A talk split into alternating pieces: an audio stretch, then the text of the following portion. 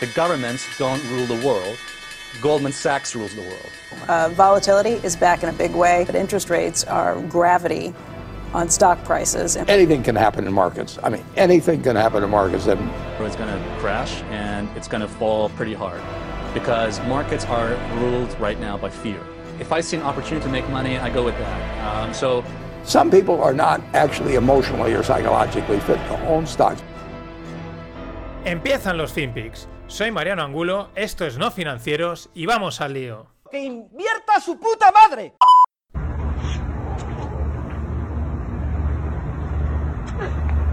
Are you crying? She's crying, bro. No, no, no. Stop. Are you alright? You good? Hey, you alright? What's up? Turn it off. What's, hey, honey, what's wrong? It's the wrong color. You got the wrong color. I wanted the other one. Not this one. Are you? You're joking, right? ¿Qué tal, no financieros? Vuelvo a iniciar con esta música porque la escena que os pongo pues es casi una misión imposible acertar cuál es el color, ¿no? Pero es más divertido si veis la imagen porque es un chico que le compra un Mercedes así todoterreno, o sea, un carraco, a una chica y la chica pues se pone a llorar y, y, y es que it's the wrong color. Eh, misión imposible acertar siempre, ¿no? Mucho cuidado con los regalos estas navidades. Van a ser escasos, no serán con grandes florituras, pero mucho cuidado, no dejáis the wrong color. Muy divertido, muy divertido. eh, ojalá yo me quedo con el wrong color. No estaba mal, era un gris así, no sé, un gris grafito. Pero is the wrong color, igual lo querían rosita. En fin, vamos con el último FinPix de este año. Mm, hará parón el fin de, el fin de en el fin de pod. Pues os contaré cositas de, pues bueno, de las métricas, algún cambio que haré para el 2021, nada. Sobre todo en el fin de pod, pero bueno, eso os lo cuento en el fin de pod y, y cerramos. ¿Qué ha pasado? Pues voy a hacer así un pequeño un mix entre algunas noticias destacadas de hoy sin profundizar demasiado y lo que ha pasado en estos últimos tres meses. Porque al final, cuando haces así un poquito de review, te das cuenta que han pasado, pero no ha pasado cosas, ¿no? Estás todos los días contando noticias y tal, pero al final dices, ¿en qué lo resumo? Pues lo resumo en, cuatro, en cuatro, en cuatro historias. La primera, lógicamente, la irrupción de las vacunas, ¿no? Las tan esperadas vacunas. Eh, la gran esperanza, los mercados han subido cuando había esperanza de que hubiesen las vacunas, cuando se publicó que iban a salir las vacunas, los mercados subían, cuando las vacunas se han puesto, se han empezado a inyectar, los mercados han seguido subiendo, porque la esperanza de las vacunas es infinita. Mm, esto debe tener trampa. Putin, que no. que de tonto no tiene nada. No tiene un pelo, pero es que tampoco lo tiene tonto. Dice que él no se va a poner la vacuna. Porque dice que es que ya es mayor para la vacuna. ¿Eso qué quiere decir? Que la vacuna a los mayores se los carga. Pero la rusa no tenía un montón de efectividad. En fin. El chiste de mal gusto del COVID, de las vacunas, de, las, de los confinamientos y tal, esto aún queda para rato y van a seguir saliendo más noticias de este estilo. Más allá de eso, de las vacunas, pues la economía se ha estado deteriorando y sigue deteriorándose, pero en los mercados pues es año nuevo constantemente. ¿Por qué sigue deteriorándose? Os traigo otro ejemplo, un, un estudio de nueve estados americanos analizados. Bueno, pues en esos nueve estados, más de 4.000 empleados de Amazon recurren a la cartilla de alimentos, los food stamps, ¿no? Para compensar, para, pues bueno, como ayuda. Y, pero es que eh, Walmart y McDonald's tienen más empleados que Amazon en esta situación, ¿no? En la de, en la de recurrir a, a las cartillas de alimentos. Mm, la economía está en un estado híbrido de, de no sabemos qué. No sabemos realmente si, si se está deteriorando, si está reventada eh, o si está aguantando para intentar coger pulso. Hablo yo creo que casi prácticamente la economía global, estadounidense, la española, la europea, porque las sensaciones son, son contrarias, ¿no? Son encontradas. Este es un ejemplo. Otro ejemplo, el caso de Illinois. El, empezaba esta semana, si no era- creo que era el primer podcast, hablaba de Ackerman, de la entrevista que tenía, muy interesante, y hablaba de, de que el sistema de pensiones de Illinois está quebrado y que en algún momento pues petará. Bueno, pues una noticia de Zero Hedge en la que hablan de que Pritzker, que es el gobernador de Illinois, pues va a recortar en 711 millones el gasto público, pero que eso no es nada. Con todo lo que deberían de recortar, con todo lo que deberían de ajustar el presupuesto, hacer un plan a largo plazo de, de estructuración, han ido haciendo parches y parches y lo que viene a decir es que, pues, está out of business, que Illinois está como quebrada, que debe una pasta. Mm, ojo porque es un estado importante el de Illinois y, y bueno, pues está ahí Chicago, pues no sé, es la tercera cuarta ciudad así en importancia, sobre todo en el Midwest, es la ciudad más importante del Midwest. Esto es otro ejemplo de, de, la, de, la, disociación, ¿no? Lo que está haciendo el mercado y lo que la economía se va viendo o no se va viendo y no nos quieren decir, pero los datos son estos. Salía también hoy en las peticiones de desempleo, vuelven a subir en Estados Unidos con respecto al... La semana pasada subían, solo hace dos semanas era cuando tenían una pequeña bajadita, eran como optimistas, pero ahora pam, pam, pam, han vuelto a subir. Conteniendo el aliento, esperando a ver qué pasa. Este ha sido el resumen de la parte así más macro, China haciendo su liderazgo soft, pero que van metiendo los tentáculos por todos lados, eh, sus tensiones, eh, pero disimuladas, ¿no? Con los países limítrofes que tienen. Leía por ahí algo de Bloomberg de que podía haber ahí un clash, ¿no? Un choque en el en el mar del sur entre Estados Unidos y China, pero bueno, esto siempre son, pues no sabes, especulaciones, eh, también a veces vende mucho el hablar de, de, posibles conflictos bélicos y cosas así, que en cualquier momento pueden estallar o no, en fin, mmm, las noticias. Pero más allá de las elecciones, que las gana en un momento Biden, que Trump las está peleando, que de momento las sigue ganando Biden, que de momento Trump las va a seguir peleando y que de momento las sigue ganando Biden, eh, la vacuna y no sé, un poco más, pues un poco más hay que decir en ese, en ese, en este marco, ¿no? En cuanto al mundo empresarial, mundo de noticias empresariales, pues bueno, mucho, mucha tecnología, muchas las empresas digitales, las Amazon, los Apple, los Netflix, mmm, etcétera. Todas estas, Zoom, bueno, todo el sector digital, pues tirando a tope por un lado, por el impacto, claro, de la. De, del. Perdón. Del COVID, sobre todo, muy importante el impacto del teletrabajo, ¿no? Esta deslocalización de todos los puestos. Lo estamos viendo. No paran de salir las noticias de, gente que se está pirando de San Francisco, empresas y empleados. Bien porque la empresa se pira, bien porque al empleado le dicen, vete a vivir donde te la gana. Dice, pues me la aspiro.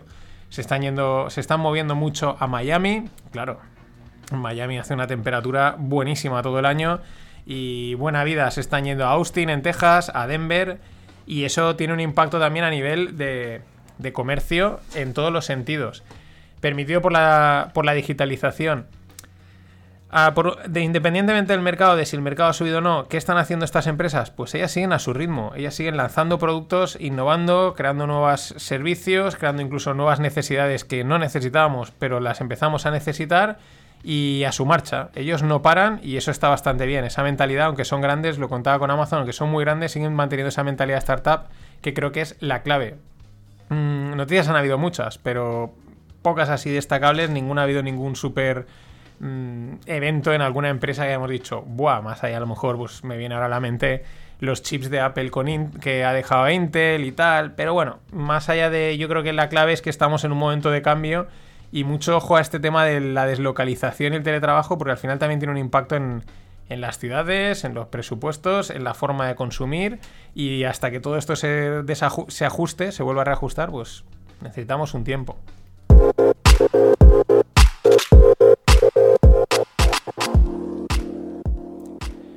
Y por el lado startup, pues prácticamente lo mismo, ¿no? Las startups siguen a su rollo, ellas les da igual llueve que truene, eh, haga sol o no, hay que, hay que seguir peleando, hay que seguir saliendo adelante y así lo han demostrado. Siguen, sigue habiendo dinero para invertir en las startups porque sí que es verdad que es un sector bastante descorrelacionado porque digamos va a su propio ciclo, ¿no? Cada startup, pues desde que empieza hasta que llega a triunfar, tiene su valle de la muerte, tiene sus crisis y bueno, pues ya la... Ah, que hay más crisis, pues si nosotros ya estamos en crisis, ya estamos pelados de pasta y hasta que no levantemos ronda no podemos seguir funcionando.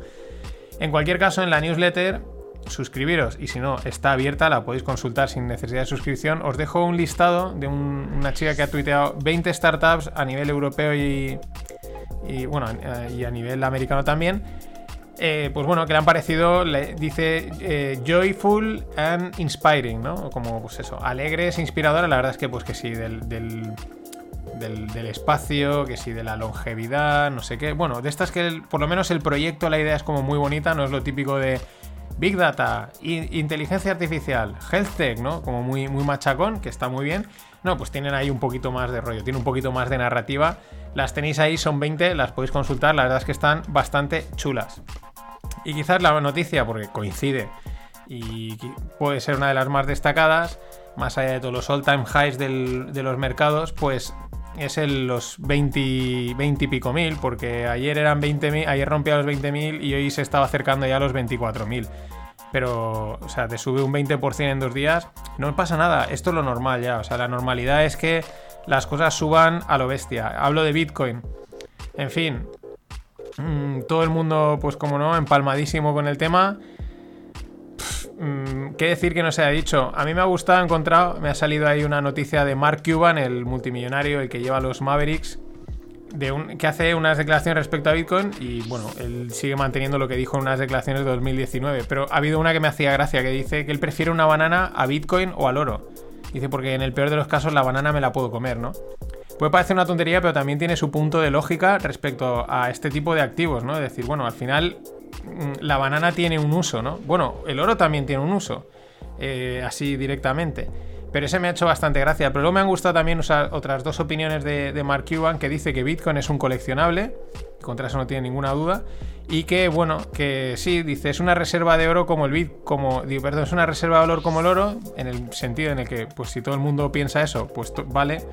Dice, pero pero tanto el oro como el Bitcoin, dice, son más una religión que una solución.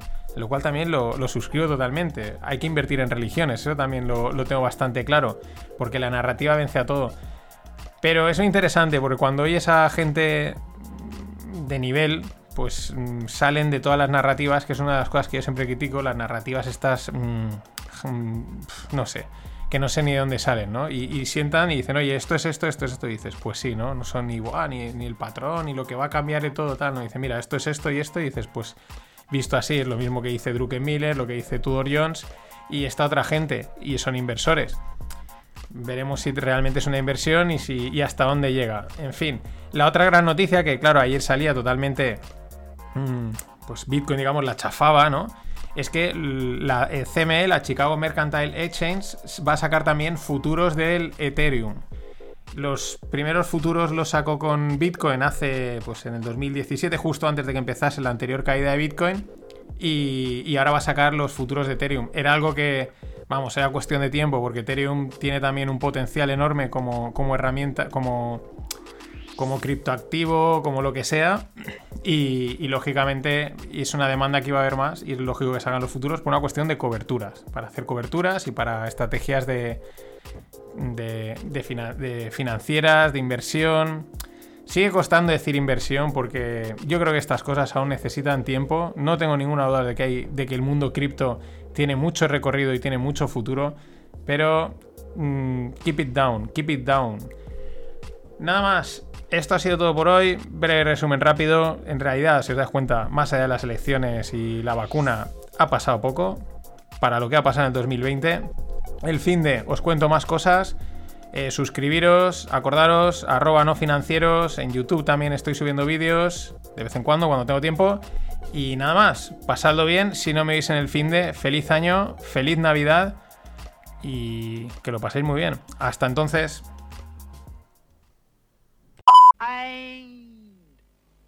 Always look on the bright side of life. Always look on the light side of life.